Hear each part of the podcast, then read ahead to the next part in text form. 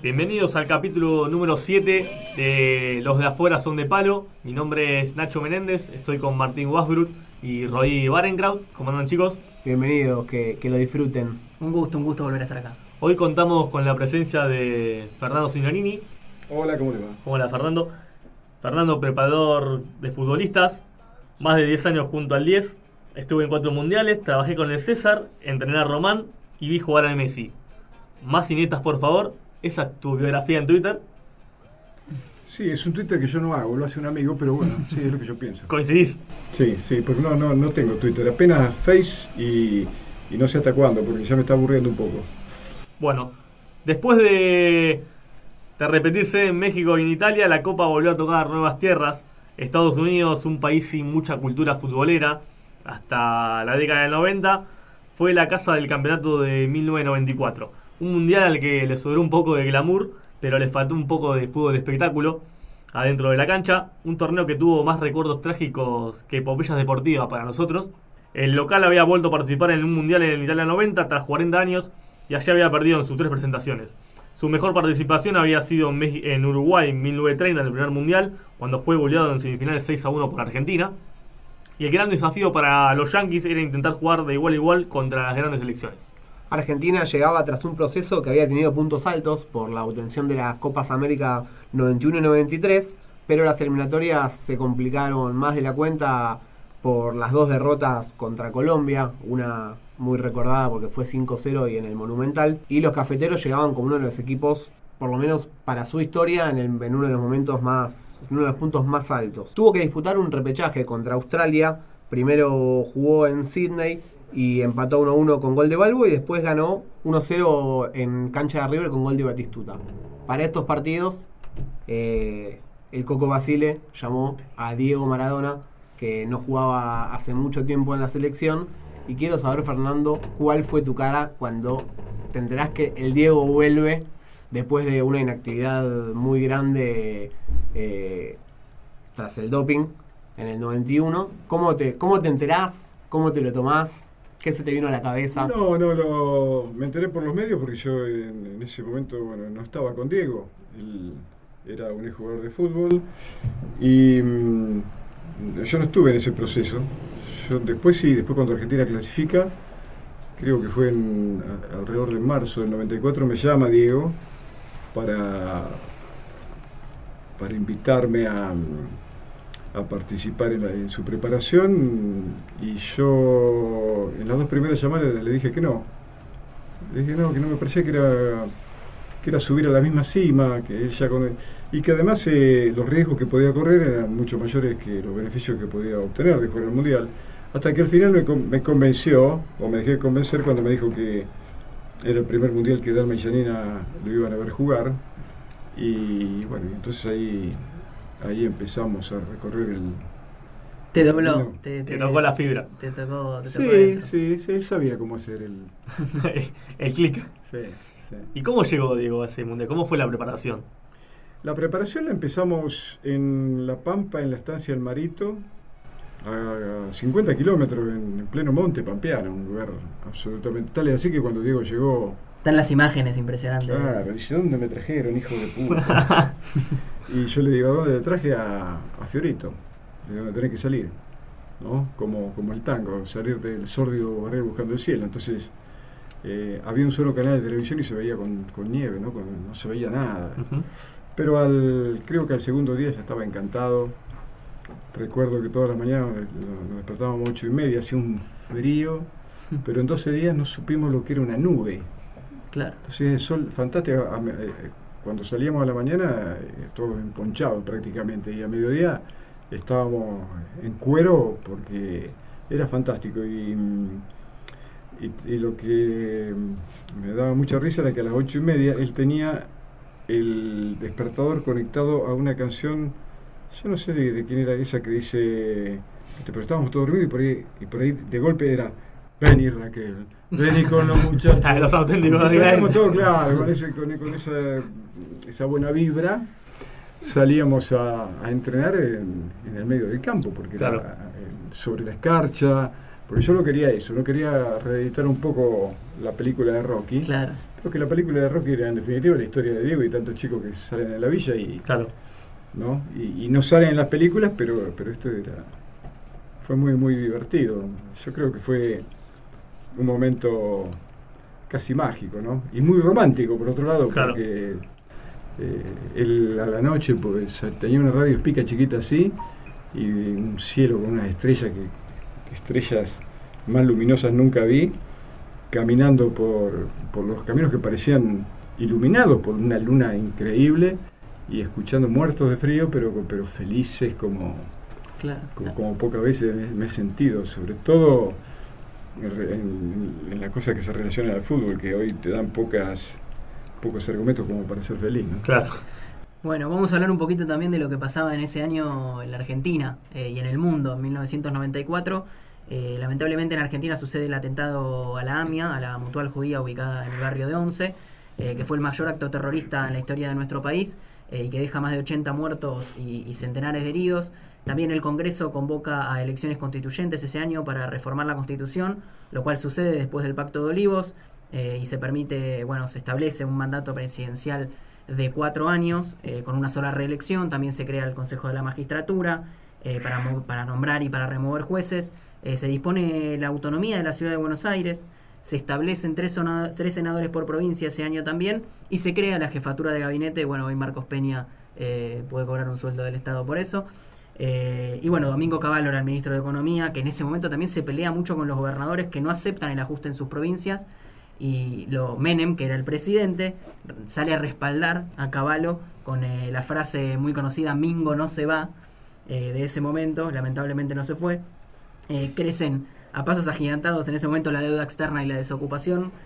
Cualquier similitud con, con la actualidad es pura coincidencia.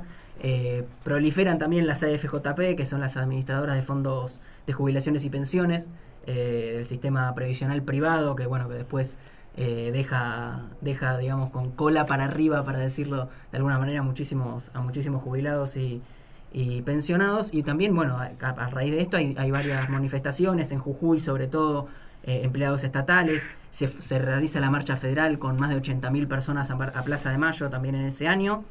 Y el asesinato de los, del soldado Mar Carrasco eh, conduce a la eliminación del sistema, de, perdón, del servicio militar obligatorio que termina eh, en ese año. Y en Bariloche, también en, en, el 94, es detenido y luego extraditado a Italia eh, el, el, ex oficial del ejército nazi, Eric Pribke, eh, que estaba acusado de haber ordenado el asesinato de más de 355 italianos en las fosas a, adriatinas. Exactamente. Pribke después fue juzgado y fue condenado a prisión en, en Roma. Y a nivel global se, se produce el efecto tequila, un, una crisis financiera enorme que empieza en México, pero que tiene, tiene eco en muchísimos países de, Latinoamérica y del mundo. Eh, también en México el subcomandante Marcos, al frente del Ejército Zapatista de Liberación Nacional, se alza en armas eh, en el estado de Chiapas, al sur de, de, México, contra el gobierno federal. Sale de la cárcel de Yar en Venezuela eh, Hugo Chávez ese año, que en 1992 había, había terminado preso después de haber liderado un, un movimiento militar en contra del gobierno neoliberal venezolano de ese momento. Después en 1998 sería elegido presidente de Venezuela por primera vez. Eh, muere eh, lamentablemente Ayrton Senna, el piloto brasileño, también en el 94, en el Gran Premio de San Marino de la Fórmula 1. Eh, ese año también se reconoce a Palestina con la autonomía y se le entrega el Premio Nobel de la Paz al líder de la Organización de, para la Liberación de Palestina, Yasser Arafat, junto con el primer ministro israelí Itzhak Rabin y con su canciller Shimon Pérez. Pero bueno, los conflictos obviamente no iban a terminar ahí, siguen hasta el día de hoy.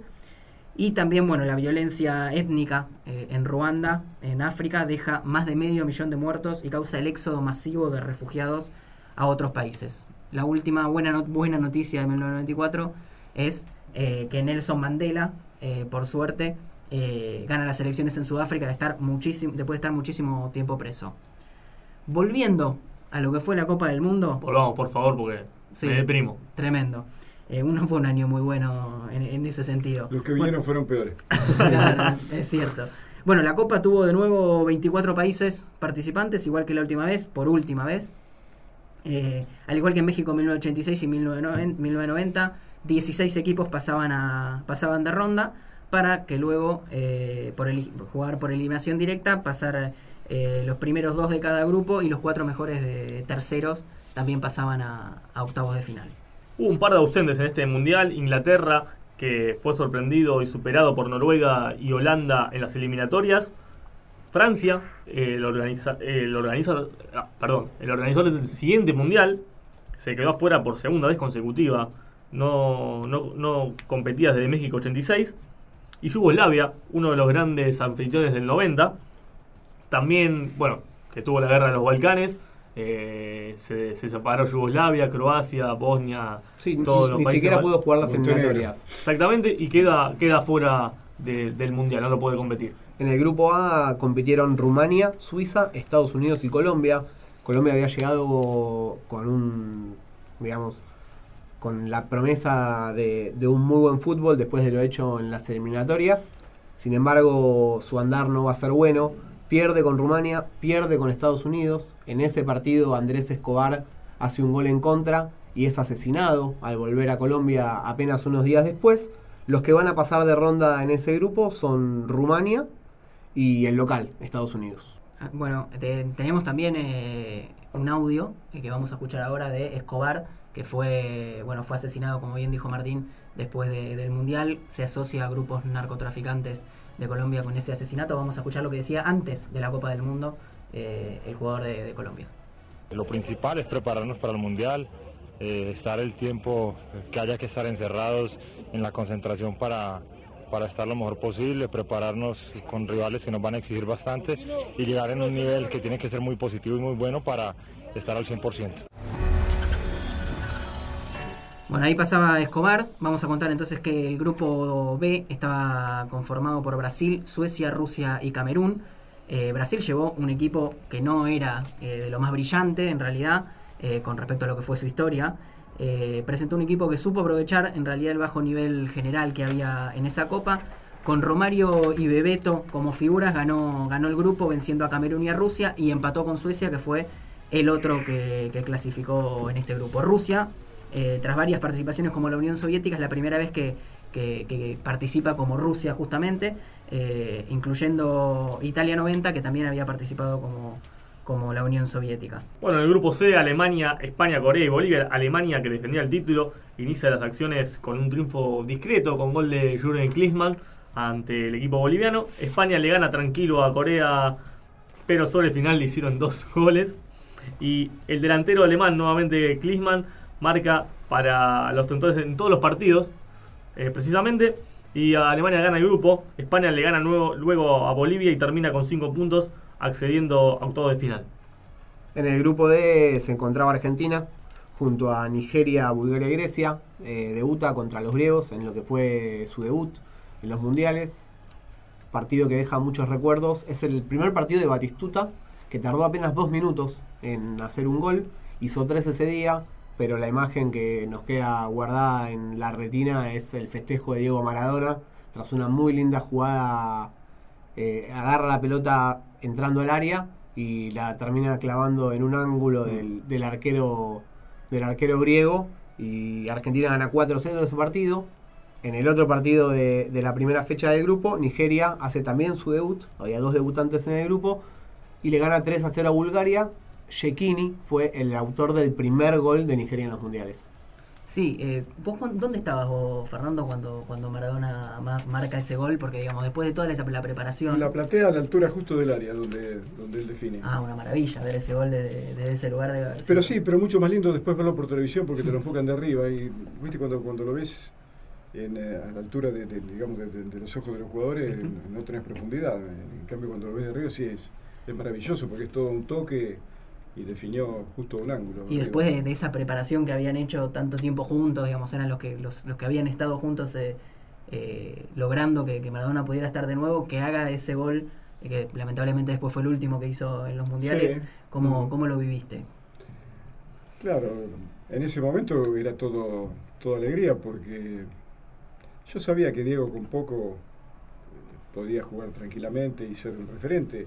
Es más, Argentina creo que en ese mundial, sin querer eh, establecer comparaciones, pero creo que tenía el plantel más fuerte y más equilibrado en, la historia, al menos en la historia que yo vi de los mundiales de Argentina, porque en ese equipo estaba Redondo, estaba Simeón, estaba Batistuta, estaba Barbo, estaba Canilla, estaba Diego.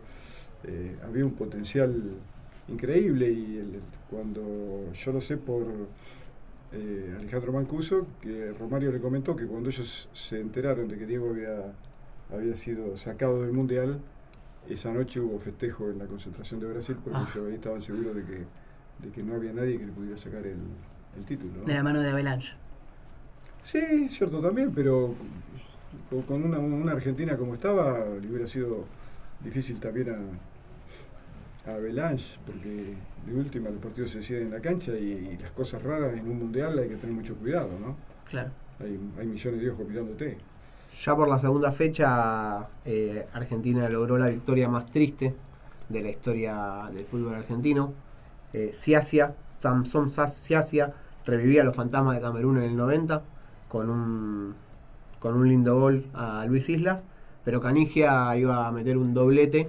Eh, primero tras un rebote de una salida de un tiro libre que Batistuta dispara muy fuerte, da rebote el arquero y, y el Cani entra por izquierda para y le cruza la pelota al arquero y en el segundo una vivada del Diego que a la sal- Y, de- claro, y de Cani que se la pide. Y de Cani que se la pide Este, una imagen muy muy famosa de, del Diego. pedido del Cani y el Diego parando la, pel- Claro, porque, con la mano porque el árbitro todavía no había dado la orden, decía, esperá, boludo, esperá. que-". Sí. ¿Y qué pensaste cuando... va, primero, ¿viste a la enfermera sacarlo a Diego? ¿Yendo Sí, a buscar a claro. Diego? Sí. ¿Pensaste algo? Estábamos a 15 metros de ahí donde... ¿Se, ¿Te se ocurrió algo en el momento? No. No. Mismo Una Diego. nota, una nota de color porque te, Diego la agarró de la mano Claro, como... haciendo chistes. Sí, sí, pero no, no, absolutamente nada. No. Y cuando se enteraron lo del doping, Y bueno, fue, fue durísimo, sí. Fue durísimo, pero también el... Yo, yo no es que me lo esperaba, pero había, había algo en el aire que decía que las cosas no, no estaban bien, porque eh, este chico que, que hacía de... Serrini, Sí, de nutricionista. sí, dietólogo. Claro. Andaba con una cajita, le daba pastillas hasta para, qué sé yo, que hasta para peinarse, ¿no? Y, y había un cierto recelo también en el cuerpo médico de, de AFA, el doctor Ugal, el doctor Pedro. Y mm, en, en un momento yo le propuse a, a Ugal, esto lo he contado varias veces, de que, ¿por qué no decirle a Grondona que haga, exija un control a sorpresa, que entonces ya se usaban? Eh, faltando uno- una semana más o menos para, para tener la seguridad de que no pasaba nada, porque Claro. a lo mejor se le escapa algo. Sí. Y Ugalde habló con, le pareció muy buena idea además a, a Ernesto, habló con Grondona y Grondona dijo que no, porque era molestar demasiado a los jugadores. Eh, Pedro ya tenía todos los tubitos para Claro. molestarlo de nada. porque era Sí, son Por eso- 10 minutos. Por eso me queda la, la enorme sospecha De que algo, algo se estaba gestando.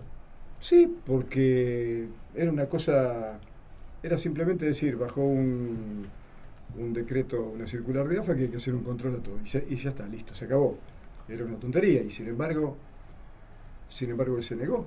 Y eso hubiera dado eh, la posibilidad, si realmente mm, Diego tenía algo, de, de haberlo sabido, porque después surgió la, la explicación de, de Serrini de que se había equivocado entre el Ripple Fast, el Ripple Fuel, Sí. que además eran, eran elementos que en otros deportes americanos estaban perfectamente permitidos, pero Claro. en el fútbol hoy eso él lo tenía que saber porque cuando vos vas a esas alturas no te podés dejar deslumbrar por el magnetismo del personaje, vos tenés que ser un profesional y yo creo que en ese sentido él como mínimo fue negligente, ¿no? Claro.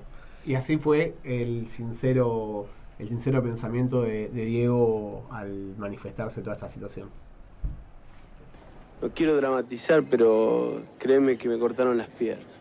Me cortaron las piernas a mí, le cortaron las piernas a mi familia, a los que estaban al lado mío. Exacto.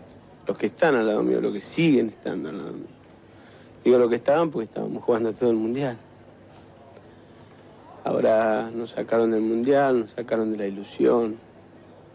Por sobre todas las cosas, a mí creo que me sacaron del fútbol definitivamente porque no, no creo que, que quiera otra revancha.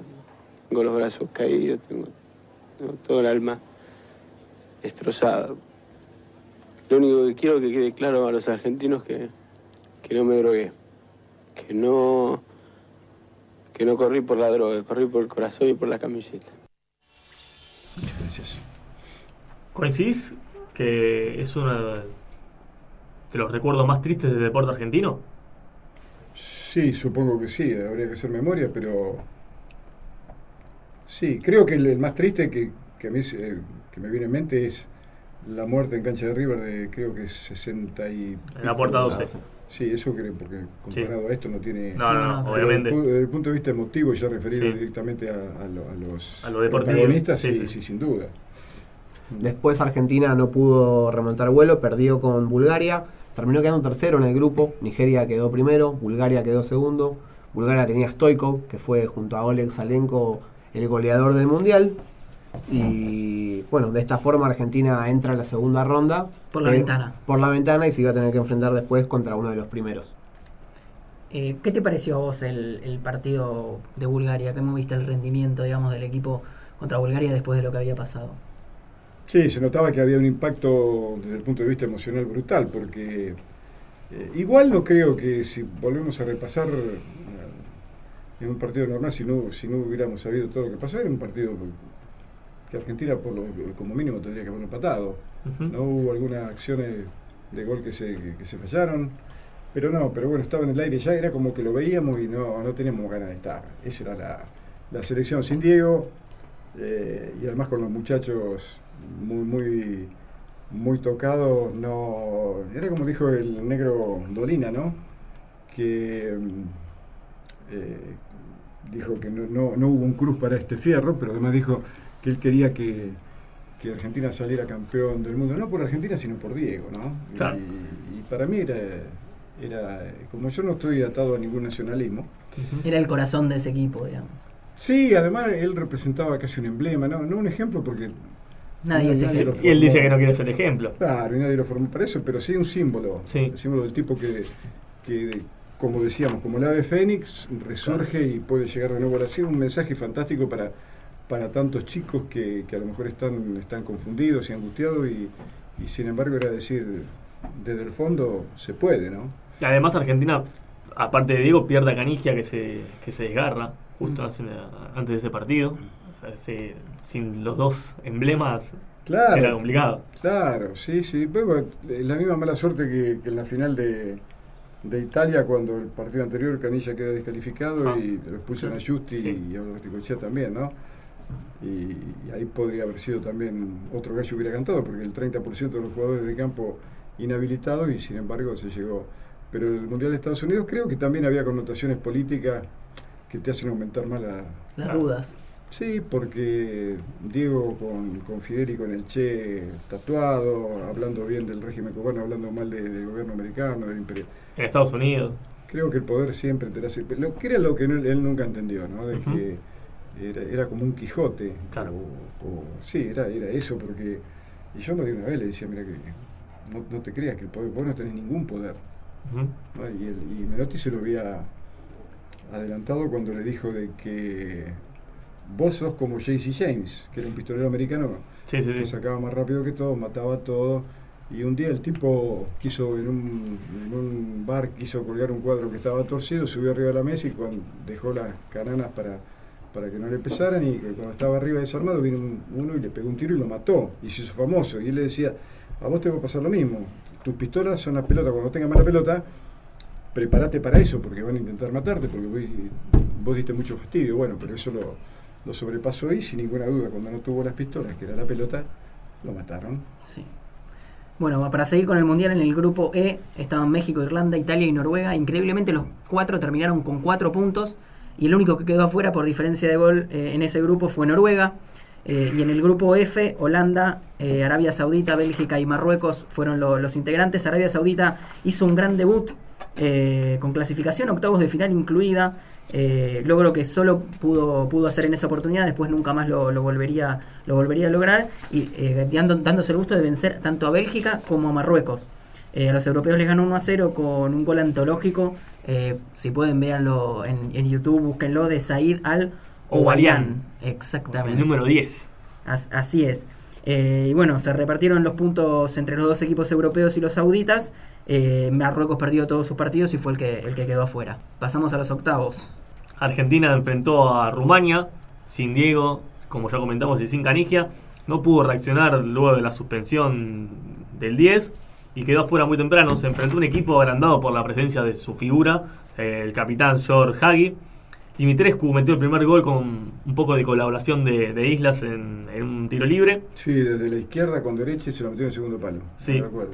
Eh, Batistuta empata rápidamente de penal, pero Dimitrescu nuevamente con una gran jugada de Hagi y luego el propio George Hagi marcan el 3 a 1. Balbo descontó faltando 15 minutos. Argentina intentó luego, luego, eh, luego empatar, pero no pudo. La particularidad es que Diego fue comentarista de ese partido. Sí. Estuvo sí, con, Araujo y con Macaya. Sí, sí, sí, sí, sí, sí. Y aparte, eh, bastante nervioso. Eh, con, no sé si vos estuviste ahí al lado. No, yo estaba en la platea. Porque estaba en la tribuna con el grupo. Vi hace, vi hace poco ese partido eh, y estaba Claudia. Claudia ahí abrazando a Diego cuando se lamentaba por el gol de, de los rumanos. Sí, me acuerdo que ese día que cuando fuimos a la cancha, que en, un- en una band que, que te pone la organización, y íbamos con Diego y todo el grupo, y la autopista llena, pero impresionante, y, uh, va todo el mundo a la cancha, y en un momento hubo un desvío, y seguimos solos, ¿no? Iban todos a un, a un partido de béisbol que había, Claro. y ahí me dio a entender que el fútbol no era todavía de Estados Unidos lo que nosotros pensábamos, ¿no? No, claro. ¿Pensabas que ese equipo podía llegar a reaccionar o sea quien sea el rival iba a quedar afuera en la octava de final? Y sin Diego era muy difícil, era es, es hoy con Messi, ¿no? Es más o menos más o menos lo mismo, pero lo que sí era seguro que con Diego era un equipo brutal. Sí, había jugadores extraordinarios. Sí. En otros partidos de octavo de final, Suecia, con un gran equipo con Martin Dahlin, Kenneth Anderson y el gran Thomas Brolin, eh, Brolin. le gana 3 a 1 a Arabia Saudita y le corta le corta la primavera eh, que tuvo en el, en el Mundial. Eh, Brasil le gana con lo justo con un gol de Bebeto a Estados Unidos. Queda inmortalizado el festejo de los brazos andando por en homenaje a, a lo que iba a ser su hijo que nació unos días después y que hoy tiene 23 años y juega en el Sporting de Lisboa. Se llama Mateus Oliveira. Y Holanda le ganó 2 a 0 a Irlanda con una muchísima colaboración de los defensores y de Pat Bonner, el arquero. Eh, los goles los hicieron Dennis Bergkamp y Wim. Millón. En el otro partido de octavo de final, Alemania venció 3 a 2 a Bélgica en un partidazo con dos goles de Rudy Weller. Eh, Interminable. Sí, que en ese, en ese momento ya estaba cerca del retiro. Eh, marcó el primero, después se empató Grun para Bélgica. Eh, Klinsmann, eh, Otro. sí, ot- otro más, Klinsmann. Que tenía Eh, todavía un poquito más de, de cuerda porque también jugó el 98. Sí, porque Claro. yo lo tuve en Sampdoria, estuvo con nosotros también. Ah, mira. Y marcó, bueno, hizo el segundo Klinsmann, después em- eh, hizo el tercero de nuevo eh, Weller y eh, descontó Albert sobre el final para sellar el 3 a 2 final. Bulgaria y México empataron 1 a 1 eh, y fueron a, a penales. Stoikov había hecho un, un golazo al comienzo del encuentro y después Alberto García Aspe lo empató de penal. Ex jugador de River. Ex jugador de River, Alberto Aspe, exactamente. eh, ex defensor. El partido fue a, penal, fue a penales. Jorge, Jorge Campos, el arquero reconocido, Jorge Campos de. Eh, El arquero delantero. El arquero goleador. el Arquero goleador, así es. Le tapó su penal a Balakov. eh, después no pudo atajar más. eh, y el arquero eh, búlgaro, sí, eh, Mikhailov, tapó dos penales y clasificó a su equipo a cuartos. Después Italia eh, le ganó 2 a 1 a Nigeria. eh, si algo le faltaba a Nigeria para que el sueño sea completo era ganarle a un equipo tres veces campeón mundial, básicamente. Empezó ganando con un gol de Amunique, eh, un- también otro reconocido jugador histórico de los mundiales, el, el nigeriano Sí, junto a Mocachi, capaz los, los jugadores más importantes de, de ese equipo. Y George Finidi. Claro, pero apareció un- otra, otra figura eh, histórica del fútbol mundial, Roberto Baggio, que en su máxima magnitud dio vuelta al partido eh, y le terminó con el sueño nigeriano.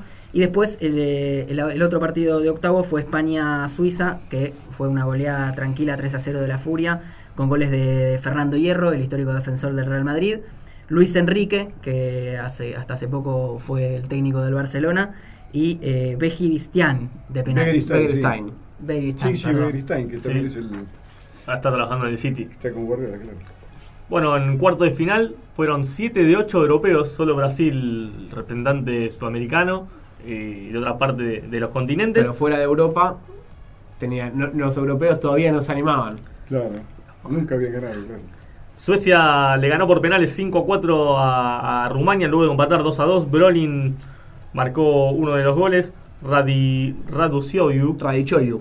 Ese fue Radio Choyu, fue el que le tocó el doping cuando, cuando Diego cae por, por doping en el partido Napoli-Bari, sí, en el 91. eh, le tocó con él.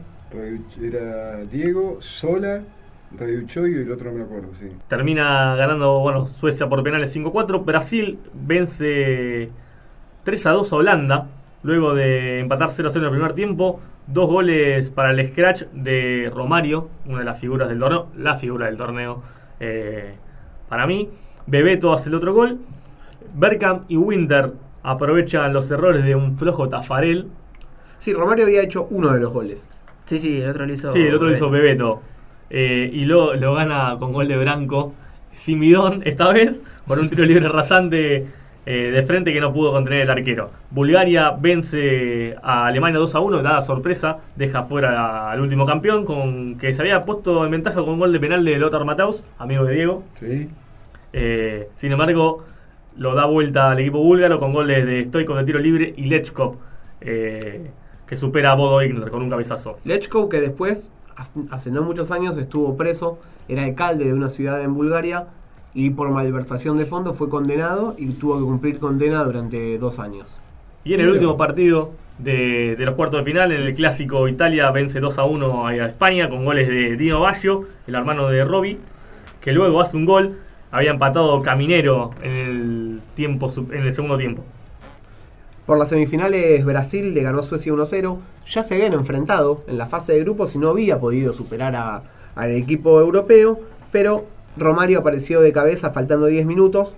Brasil ya jugaba con uno más por la expulsión de Jonas Stern y que le había dado una. le había pisado a Dunga. Eh, de todas maneras, fue un castigo excesivo para la falta que había. Imagínate que Romario hace un gol contra los gigantes de Suecia y él era un enano. Por eso el fútbol es un misterio y. y Un- un- da- da- da tanta tela Pero Romario de- definía rapidísimo. Eso Sí, bueno, por eso, pero de cabeza, tinazo, ¿no? sí. Y e Italia, eh, que había clasificado sin hacer una gran primera ronda, como suele hacer cada vez que llega a las finales.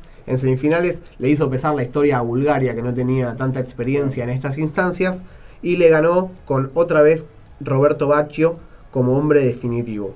Primero hizo un golazo afuera del área y después hizo una gran definición. Descontó Stoikov y con este gol eh, terminó alcanzando a Salenko como, como goleador del torneo. Y hay que recordar que eh, en, It- en Italia se había roto los meniscos eh, Baresi en el primer partido y en tiempo récord se recuperó y jugó la final. Así, fue. El, pri- el ter- primero fue el partido de tercer y cuarto puesto, que se jugó entre Suecia y Bulgaria. Eh, los búlgaros habían hecho un mundial maravilloso, pero en este partido no, no tuvieron, no tuvieron su mejor actuación, perdieron 4 a 0. De- Eh, perdón, debe ser la fase más.